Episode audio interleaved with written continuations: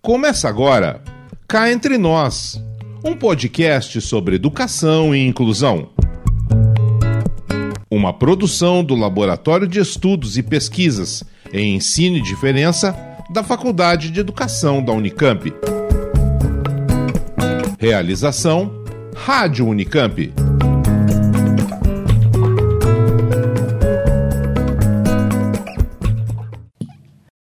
Este é o Cá Entre Nós, o podcast sobre educação e inclusão do LEPED e da Rádio Unicamp. O LEPED é o Laboratório de Estudos e Pesquisas em Ensino e Diferença da Faculdade de Educação da Unicamp. Eu sou Marta Vancini e hoje vou conversar com três pesquisadores do LEPED sobre um tema fundamental para a educação na atualidade: a diferença na escola. Essa é uma discussão muito importante na perspectiva da educação inclusiva, porque sem compreender a diferença, não é possível realizar uma educação para todos e que possibilite que cada um seja o que é e desenvolva o seu potencial. Para conversar sobre a diferença, os seus sentidos e como ela se dá na escola, convidamos a Maria Isabel Sampaio Dias Batista, a Eliane de Souza Ramos. As duas estão aqui com a gente no estúdio da Rádio Unicamp. E por telefone, direto de Três Lagoas, no Mato Grosso do Sul, vai entrar o professor José Eduardo Lanucci. A Marisabel é pedagoga. Ela fez mestrado e doutorado no LEPED, onde atua como pesquisadora. Ela também atua como pesquisadora no TNR, o Todos Nós em Rede, que existe desde 2010 e reúne professores que compartilham experiências em educação inclusiva. Já a Eliane, ela é professora e fonoaudióloga. Ela atua como assessora de diversas redes de ensino com o objetivo de construir uma escola para todos. Ela é professora de Libras, de educação inclusiva, de educação especial e orienta trabalhos de conclusão de curso em instituições de ensino superior. Ela fez mestrado e doutorado no LEPED e também é pesquisadora do laboratório. Já o Eduardo é professor da Universidade Federal do Mato Grosso do Sul, no campus de Três Lagoas. Ele é responsável pela disciplina Educação Inclusiva para todos os cursos de licenciatura e é o presidente da Comissão de Acessibilidade na instituição. Ele é pesquisador do LEPED, onde ele defendeu o doutorado dele. Olá, pessoal. Boa tarde, bom dia, boa noite. Olá. Olá. Olá. Então, eu queria começar essa conversa com uma pergunta, né? É, como é que a gente pode caracterizar a diferença no ambiente escolar? Quem que é o aluno diferente? E como é que essa ideia da diferença aparece? Ela está vinculada, por exemplo, ao aluno com deficiência? Então, eu queria que vocês começassem comentando essa questão. Vou começar aqui, depois o pessoal pode complementar. É, a diferença é um tema muito caro para gente, pesquisadores na área da educação, em especial para o LEPED, o laboratório. Você pergunta é, a diferença na escola, né, onde ela está, ou enfim, onde que ela está constituída. A diferença está em todos nós. Todos nós somos diferentes, temos características diferentes, todos os nossos alunos têm, evidentemente, a diferença. E a questão que me parece mais crucial nesse momento é como você enxerga o conceito da diferença, como você vê. O que, que no... você quer dizer com isso, Marisabel? Ah, no LEPED, a gente entende que a diferença ela é um conceito aberto, ela é um conceito que está sempre em transformação, ela é algo que está sempre criando outras diferenças. Então, por exemplo, vou te dar um exemplo prático. Há pessoas que associam muito a diferença à deficiência acham que a deficiência é uma característica tão forte, tão uh, aparente, tão evidente, que essa diferença uh, gera mais ou menos um tipo de carimbo para essa pessoa. Entendo. Então, essa é uma forma de ver a diferença que não da qual nós não participamos, nós não concordamos. Nós achamos que uma pessoa é sempre algo intraduzível, é sempre algo que a gente não pode definir, principalmente por uma característica específica, no caso, a deficiência. E também a diferença, essa diferença com a que a gente trabalha, ela é interior. Então não dá para você olhar, não tem a ver com olhar para o seu cabelo e dizer, o seu cabelo é mais avermelhado, então você se assemelha a quem também tem cabelo avermelhado. Que é aquela coisa um pouco do menino com síndrome de Down ser associado com o mongoloide, né, com os mongóis, aquela coisa antiga. Ou mesmo alguém que tem síndrome de Down com alguém que também tem síndrome de Down. Ah. Isso é empírico, isso é visível. Então não são os traços de uma síndrome que faz com que as pessoas sejam diferentes. O que a gente fala no LEPED exatamente diz que é interior, que é essa capacidade de sempre se reinventar e que está em cada pessoa, em todas as pessoas. Então não é dessa diferença que a gente categoriza em grupos. Tem síndrome de Down, tem cabelo vermelho, é brasileiro. É de uma diferença que tem a ver com essa nossa capacidade mesmo de ser sempre uma novidade. Você quer comentar, José Eduardo? É, e só complementando o que elas já disseram, na verdade, a diferença, ela diz respeito a todas as pessoas e não a um determinado grupo de pessoas. Quando a gente é, reduz a diferença à pessoa com deficiência, nós estamos subvertendo e reduzindo a diferença ao diferente, a uma característica de uma determinada pessoa, grupo de pessoas. E, na verdade, isso não tem a ver com o conceito de diferença com a qual o LEPED é, se alinha, com a qual nos alinhamos para desenvolver os nossos estudos. Então, se a diferença é algo de todos nós, não tem por que classificar, categorizar, diferenciar as pessoas a partir de qualquer atributo. Né? É bem aquela ideia de que todos somos singulares porque somos a, a expressão da nossa própria diferença. Né? Então, a diferença, ela nos constitui e não nos encerra. Na sala de aula, como é que isso aparece? Como é que é isso? Eu acho muito legal isso que o Eduardo falou, porque na sala de aula, é, e o que a Eliane também apontou, que a diferença, como a gente considera, ela é interna. Então, tá. na sala de aula, um aluno não aprende do mesmo jeito que o outro. Então, um aluno com deficiência intelectual aprende do jeito que ele que ele aprende, mas é um jeito único dele, é um jeito da pessoa, não é um jeito que possa ser traduzido numa característica que vai ser reduplicada, né? Então é muito importante isso em sala de aula, né, Eliane, a gente discutir essa questão, porque a educação, e aí eu falo da educação de um modo geral, ela tem uma tendência homogeneizadora. Então as turmas têm que ser mais ou menos parecidas, as turmas têm que fazer atividades iguais, como se a diferença na escola fosse algo assim a ser evitado, a ser é, doutrinado, controlado, né, Eliane? É, e a diferença na sala de aula, para mim, é, pode se manifestar nos diferentes posicionamentos. Então, quando um professor apresenta um, um problema para sua turma, é, ouvir os diferentes posicionamentos dos seus alunos, o que lhes interessa, o que eles pensam sobre esse determinado problema, as hipóteses que eles criam para esses determinados problemas, tem a ver com essa expressão da diferença, que está se produzindo conforme esse aluno também está sendo afetado por esse determinado problema ou essa determinada situação. Então, pensar uma escola para todos a partir da diferença implica em convivência, em compartilhamento, é, é nessa deixar de lado um pouco essa busca quase insana pela resposta certa, o modo certo, Quer mas se interessar. E é por isso que não cabem aquelas ideias antigas que ainda insistem em permanecer em alguns ambientes escolares que não entendem a inclusão, né, aquelas ideias de que os alunos com determinada deficiência vão aprender de um mesmo modo, que a categoria pessoa com surdez apresenta características únicas, uniformes, que permitem ao professor organizar um trabalho específico para um determinado grupo. Hum. Então surgem aqueles trabalhos e, e práticas escolares que tentam padronizar o modo como alguns sujeitos aprendem. Então, como que a pessoa cega constrói o conceito de número, como que o estudante com surdez pode ser alfabetizado, dentre tantas outras uh, trabalhos e ideias que a gente ouve falar e não tem a ver mesmo com a diferença que a gente acredita, mas com uma diversidade que encerra o sujeito a partir de qualquer característica ou de uma nota que pode ser apresentada na escola. Então a impressão que dá é que a gente consegue ter uma receita para ensinar esses sujeitos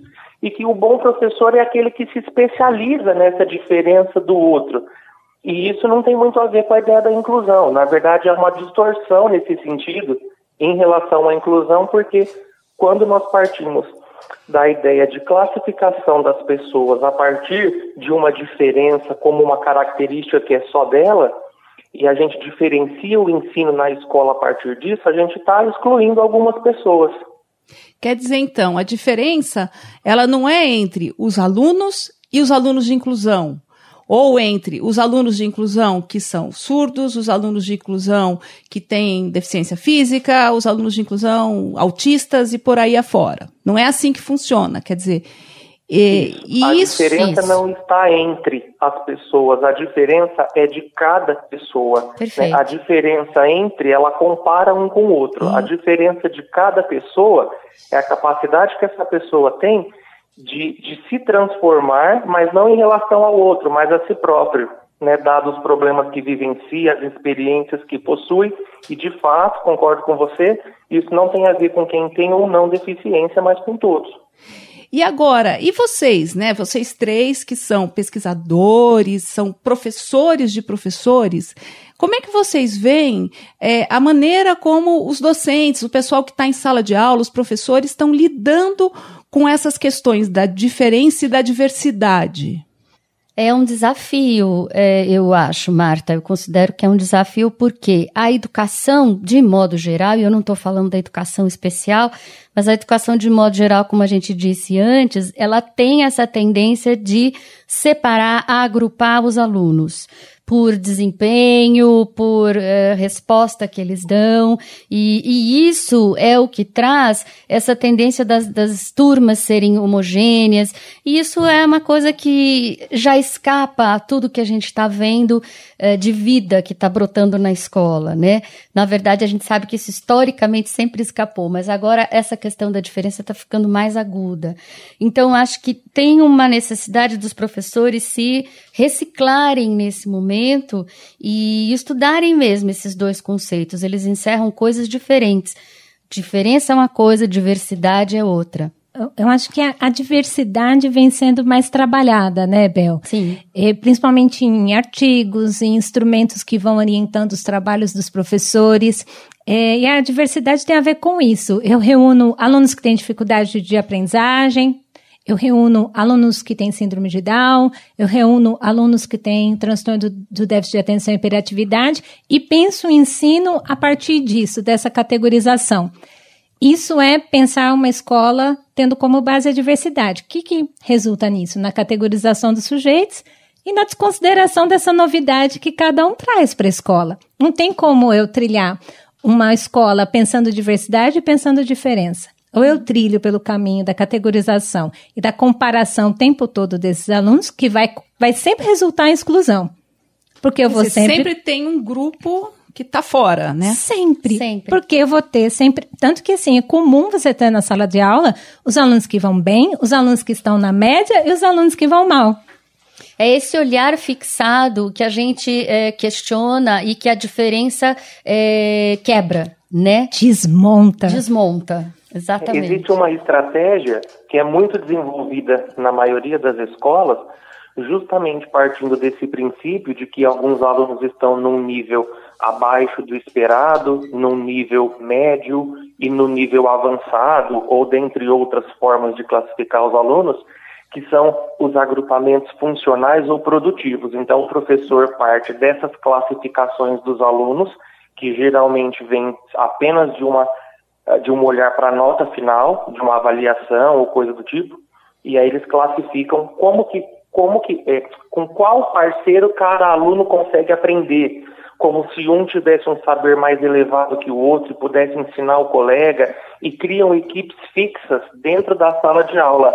A equipe dos fracos, a equipe dos mais ou menos, a equipe daqueles que são mais avançados, a partir de critérios que não de instrumentos e de critérios que não revelam nada sobre quem o sujeito é e que definem dentro da sala de aula comum quem pode e quem não pode aprender, quem é capaz de aprender o mesmo conteúdo que o outro, com quem que você vai funcionar, quem é o melhor aluno que vai propor experiências para o colega, e isso é uma coisa inaceitável do ponto de vista inclusivo, uhum. porque pensando na diferença, que é algo que se renova a cada momento, ou seja, as pessoas não têm uma característica fixada, isso é inconcebível pensar que o professor pode ter o controle de todas essas questões que acontecem na sala de aula no momento da aprendizagem, né? Então, a problemática que esse entendimento restrito da diferença nos traz é justamente acreditar que o professor ele tem o domínio sobre aquilo que se passa na sala de aula, tem o domínio da aprendizagem dos seus alunos, o que é uma enganação.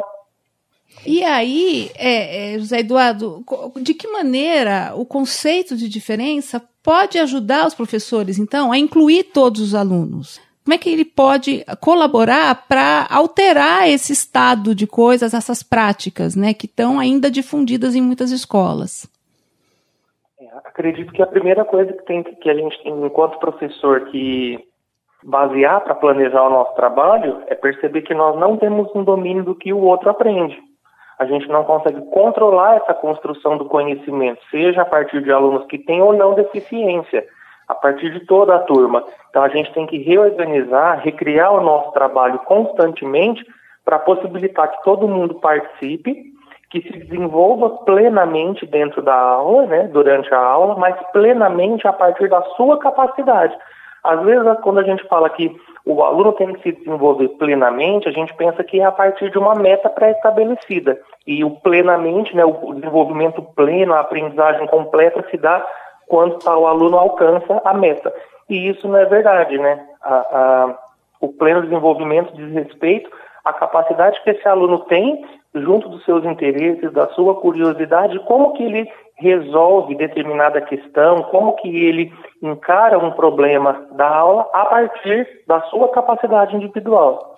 Por isso que é tão importante, né, Eduardo, essa coisa do professor pesquisar e distinguir, entender mesmo é, o qual o conceito da diferença que ele está trabalhando em sala, né, Eliane? Isso. E a ideia de diferença, ela é libertadora. Sim. Porque como você está considerando durante o ensino, então se eu sou professora, estou diante dos meus alunos e eu vou considerar a diferença de cada aluno, entendendo que ela é interior, eu estou entendendo que todos esses alunos têm capacidade de dar uma face para aquilo que está sendo ensinado e compartilhado na sala.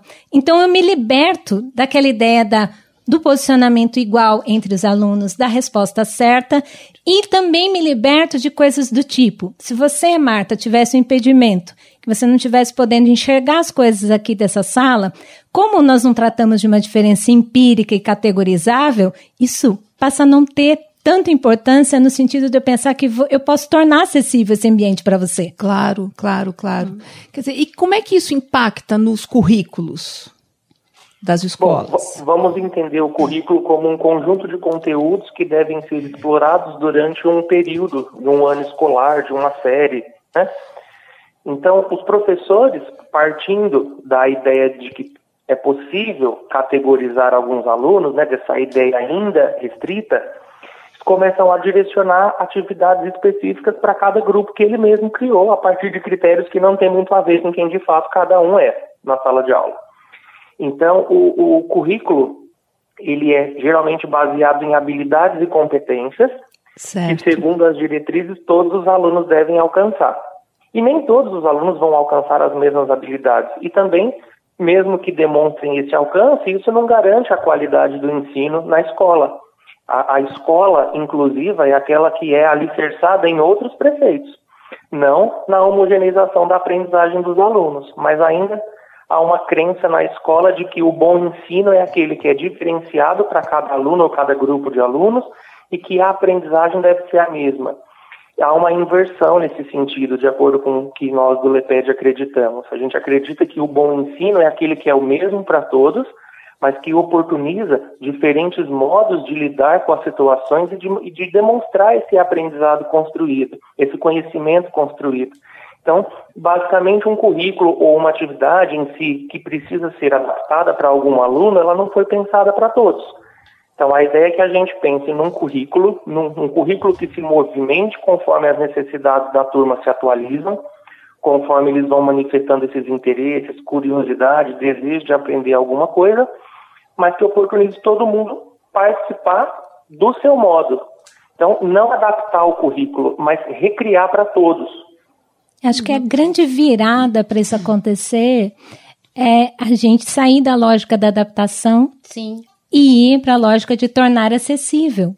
Tornar acessível não é mudar a atividade que está sendo proposta para a turma toda. Então, se você quer trabalhar com relevo com a sua turma, você vai manter esse conteúdo. É o conteúdo do interesse das crianças, está previsto no currículo e você vai trabalhar com a sua turma.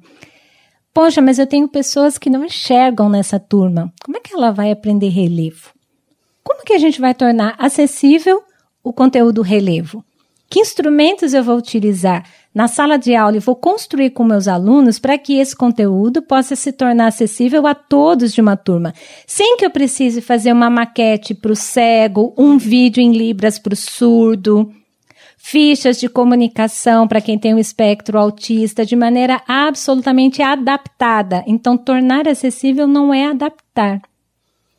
Fala mais sobre isso, Eliane, que isso é importante. Adaptar tem a ver com diversidade. Então, se a gente voltar, quando eu reúno grupos, então eu reúno esse grupo que tem dificuldade para entender o conceito de relevo.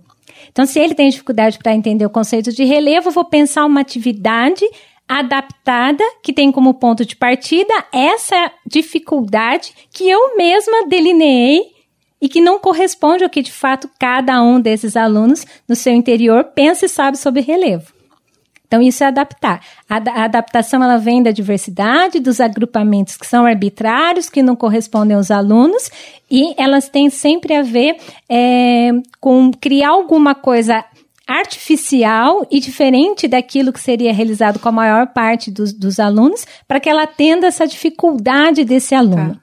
Tornar acessível não tem como ponto de partida dificuldade, tem como ponto de partida possibilidade. Eu só vou ensinar é, relevo para minha turma e para todos os alunos se eu acreditar que todos esses alunos podem entrar em contato com esse conteúdo relevo e mais do que isso, podem se posicionar frente a esse conteúdo. Mas é claro, eu preciso pensar se eu vou utilizar nessa minha aula somente imagens que vão contribuir para que o conceito de relevo é, possa ser construído pelos alunos e tem alguém que não tem acesso a imagens porque tem um impedimento para enxergar essas imagens, vou ter que pensar em como descrever essas imagens. Eu vou ter que pensar em formas, mas isso não precisa ser feito é, pelo professor exclusivamente. No ah. compartilhamento desses conteúdos, os próprios alunos vão lançando mão daquilo que eles entendem, vão dando pistas. Então, se você pergunta para um aluno como é que você descreveria que está na sua cabeça sobre montanha? E esse aluno tem a oportunidade de dizer, de traduzir o que ele pensa, o que ele sabe sobre montanha.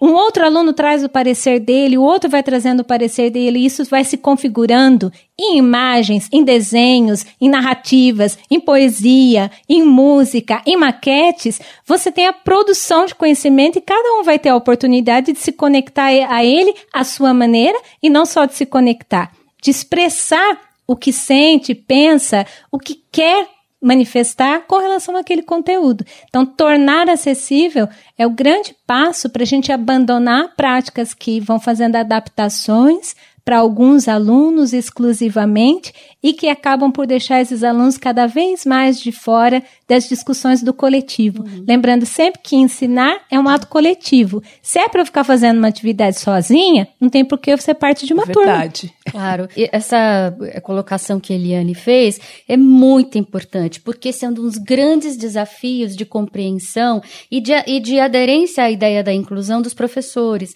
Os professores ainda estão, o que a gente percebe na nossa prática, na nossa pesquisa, muito engessados é, nos currículos prontos, nas apostilas, nas coisas que eles têm que submeter para as crianças para seguir um cronograma.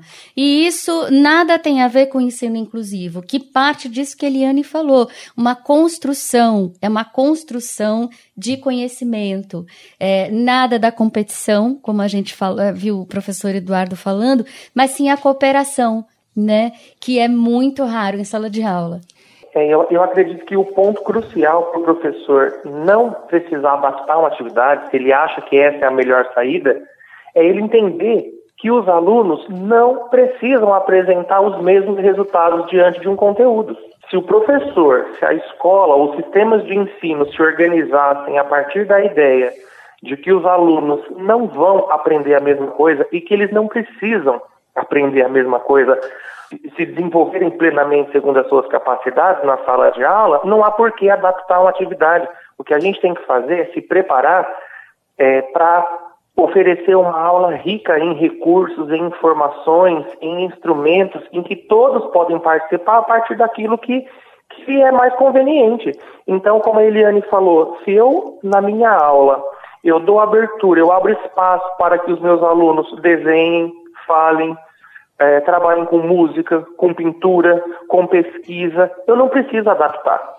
Eu preciso, então, é, me certificar de que os meus, aos meus alunos eu estou oferecendo é, atividades diversificadas, que não tem a ver com adaptada, para que cada um, dentro das suas, de acordo com as suas possibilidades, possam participar e aprender segundo as suas capacidades.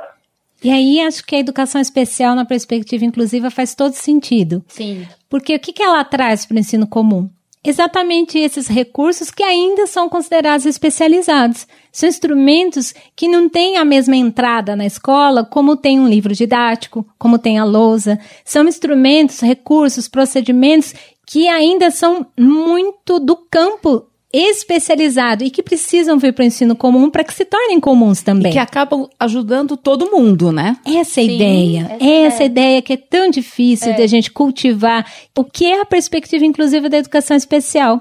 Então, o que um professor comum deve buscar de um professor de educação especial? Recursos, tecnologias, claro. estratégias, mas que possam ser incorporadas ao ensino comum no sentido de torná-lo acessível para todos.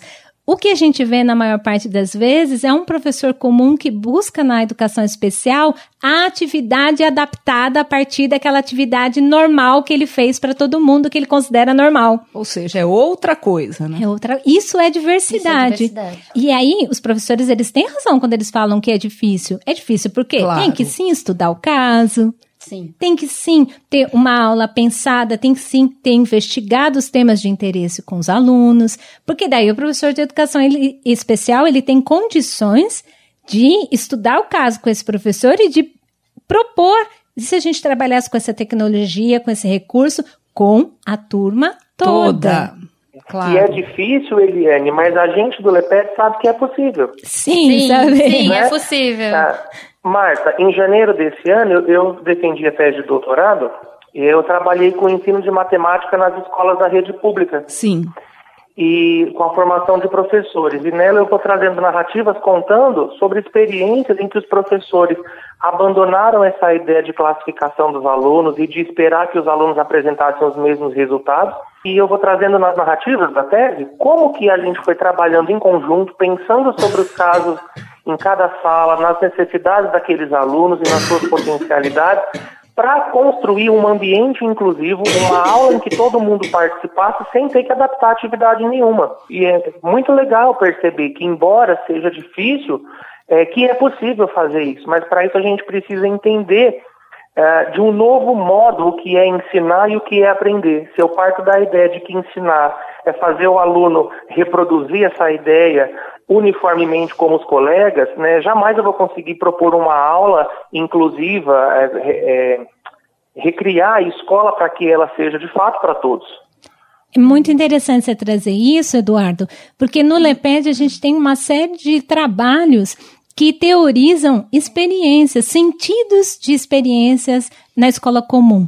É, é muito interessante você que está nos ouvindo, se desejar ler os nossos trabalhos, você vai poder entrar em contato com algumas das nossas produções nesse sentido. Então, por exemplo, eu também desenvolvi na, tese, na minha tese de doutorado a teorização de um percurso de aquisição de língua de sinais, de letramento de alfabetização na língua portuguesa por alunos que não escutam alguns sons, que são considerados alunos com surdez, em turmas comuns. E o que, que a gente visualizou desses percursos? Turmas se tornando fluentes em língua de sinais, e especificamente esse aluno, um aluno que se tornou fluente em língua de sinais, que se letrou, se alfabetizou na língua portuguesa, e que depois de ter se alfabetizado na língua portuguesa, isso é muito importante destacar, desenvolveu a fala. Desenvolveu a fala porque aprendeu a ler e escrever. Então, nós temos Fantástico. experiências no LEPED para divulgar isso. E isso só foi possível porque a gente cultivou o tempo todo, assim como Eduardo na tese dele, assim como a Bel na tese dela, a ideia de diferença, de Exatamente. não abandonar essa possibilidade que habita cada um dos alunos de uma turma. Não importa se ele não está escutando alguns sons. Então, eu estou entendendo assim que é, essa maneira de olhar e de se trabalhar ela mexe com a questão da avaliação, não mexe? Tá, é, deriva, né? A maneira como você encara a diferença é a maneira como você, ao final, vai construir essa avaliação com seu aluno, né? Porque os professores, em geral, continuam perseguindo a ideia daquele aluno Uh, fantasma, aquele aluno ideal, aquele uhum. aluno uh, que tem uma média, que atinge uma meta. E eu não estou falando nem do aluno com deficiência, mas de qualquer aluno. E na perspectiva da inclusão, a gente percebe que a avaliação ela é processual, ela é uma conquista é, do aluno, do próprio percurso do aluno. Então isso realmente é, muda muito, muda o jeito de dar aula e o jeito de avaliar também. Muda. É, e... e que ninguém melhor do que o próprio aluno para dizer sobre esse processo de construção do conhecimento. Claro. Agora, isso mexe com uma estrutura de poder, vamos dizer assim, né? Que está estabelecida dentro da sala de aula, dentro Opa. da escola, dentro do sistema de ensino. O que eu percebo, assim, trabalhando com professores, é que com relação à nota, que, que o que pega às vezes é a tal da nota. Isso. Vai passar ou não vai passar? Vai ser aprovado ou não vai ser aprovado? Eu acho que muitos professores, né, que poderão entrar em contato com esse nosso podcast, é, pensam assim como, como a gente do LEPED. Que a construção do conhecimento é um processo, que cada um tem seu percurso e que é possível acompanhar, viver esse percurso com cada aluno. Acho que isso, de maneira geral, os professores não resistem quando a gente está conversando. Uhum. Eles falam, sim, a gente concorda com isso. Mas eles têm que mensurar esse processo, com, eles têm que dar nota para um processo que não é mensurável. E aí, isso fica absolutamente arbitrário na escola, porque numa escola você pode ter alunos que são avaliados com relatórios e para os quais nunca se atribui uma nota. Sei. Isso acontece no sistema educacional brasileiro. Então, que tem que dar a nota de que a nota é obrigatória, não é uma verdade, senão isso não poderia acontecer dentro do sistema. Claro. São aqueles relatórios de avaliação bimestral. Se eu faço isso com alguns alunos, é. eu poderia fazer isso com outros alunos. Com quem que eu escolho fazer isso? Então, para mim, o maior problema da avaliação é um problema que não tem a ver com o um aluno, mas que tem a ver com as próprias escolas e mais internamente com as equipes escolares. Sim. Por quê? Um professor, se ele se propõe a acompanhar o percurso de construção de conhecimento de seus alunos e convive com esses alunos, ele pode fazer um registro desses compartilhamentos e de, disso tudo mais. Agora, se ele, por exemplo, tiver que converter isso numa nota junto com esse aluno, considerando que o Edu falou, o Eduardo falou, e que esse aluno se posiciona frente ao que ele viveu, e a nota é 10, essa escola vai bancar essa nota ou vai, ou vai ter alguém que vai dizer, mas como é que você passou esse aluno com 10 e ele é. não sabe fazer multiplicação, por exemplo? Sim. Então, acho que um grande problema, às vezes, é bancar coletivamente. Isso fica é. mais grave ainda quando você tem, por exemplo, um aluno que sai do quinto ano e vai para o sexto, ele estava numa escola municipal e vai para uma estadual. Sei. Aí fica a escola estadual. Olha o município, como está ensinando mal. Tá péssimo o ensino na escola municipal. Olha como é que esse aluno chegou com 8, 9, 10 aqui no sexto ano e não sabe nada. Então, acho que isso tem muito mais a ver com as próprias equipes escolares. Isso, é claro, que tem muito a ver com o coordenador pedagógico e diretor, supervisor Sim. de ensino e tudo mais, do que com o próprio aluno na relação é, aluno-professor. A gente pode também traçar o que o Deleuze chamaria de linhas de fuga dentro desse sistema que é tão é, engessador das nossas práticas. Né? Então, por exemplo, pensando em tudo isso que a Eliane nos, nos coloca, o professor precisa dar uma nota, então o que, que ele faz diante desse paradigma que a inclusão é, traz, né? dessa exigência que a inclusão é, nos coloca? O aluno pode dar a sua própria nota. E ninguém melhor que ele é capaz de dizer, dentro do seu interesse, como ele se saiu, combinações que ele criou, que, que composições que ele fez para aprender.